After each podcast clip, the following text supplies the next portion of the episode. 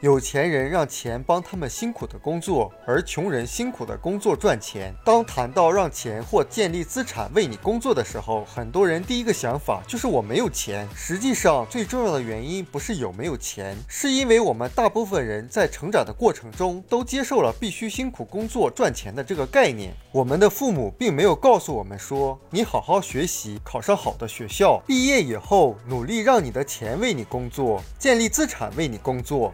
努力工作肯定是很重要，但它不会让你变得富有，因为这个世界上几十亿人每天都被工作奴役，有的称自己累得像狗一样，但他们富有吗？大部分人都没有钱，但反过来看看世界各地的俱乐部里，谁在享受悠闲？谁用大把大把的时光来打高尔夫、网球或者扬帆出海？这些人一开始当然也必须是努力工作赚钱，但对于有钱人来说，这只是暂时的状况。对于穷人来说，这是永恒的。有钱人知道必须努力工作，直到你的钱或资产工作的够努力，能够取代你。有钱人知道你的钱所做的工作越多，建立的资产越大，你所需要做的工作就越少。我们要记住，钱就是精力。大部分人投入精力工作换得金钱，而在财务上取得自由的人，学会了用其他形式的精力来取代他们投入工作中的精力。这些精力形式包括其他人的工作。个运行良好的生意，或者是有效的投资。穷人的想法就是努力工作赚钱，然后花掉它去享受；而富人想的是努力工作赚钱，然后把钱投入到资产项，或者让钱努力的为自己工作。财务自由的定义很简单，就是你过着你想要的生活，但不需要再出卖自己的时间去换取金钱。自动发展的生意和你的钱能够为你创造源源不断的被动收入。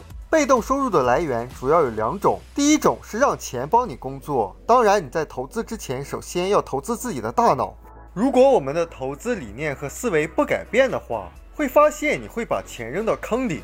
第二个被动收入的主要来源是让事业为你工作。这个前提是事业不断产生收益，而你无需亲自参与事业的运作就可以接受获利。比如从书籍、音乐或软件获得的版权专利，拥有有完善系统支持的消费网络或营销团队，创造被动收入太重要了。因为没有被动收入，人就永远没有自由。当然，对于大部分人来讲，在创造被动收入的过程中会遇到很大的挑战。这里面有三个原因：第一是惯性，大多数人都被灌输了观念。不去创造被动收入。当我们需要钱的时候，别人就告诉我们去找个工作，而没有人跟我们说去赚点被动收入。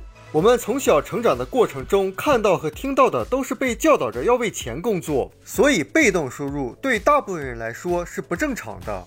第二个原因，大部分人从来没被教育过如何赚取被动收入，因为我们从来不曾接触过，不曾被教导过关于被动收入和投资的事，所以我们从来不太注意它，而是把大部分工作和事业的重心放在创造工作收入上。所以，几乎我们每一个人的财富蓝图都被设计成要赚取工作收入，而不是被动收入。另外，有钱人想得很远，他们把今天的玩乐花费跟明天的投资平衡；穷人只想眼前，生活方式是基于立即享受。他们会说：“今天我都快过不下去了，怎么可能想明天的事？”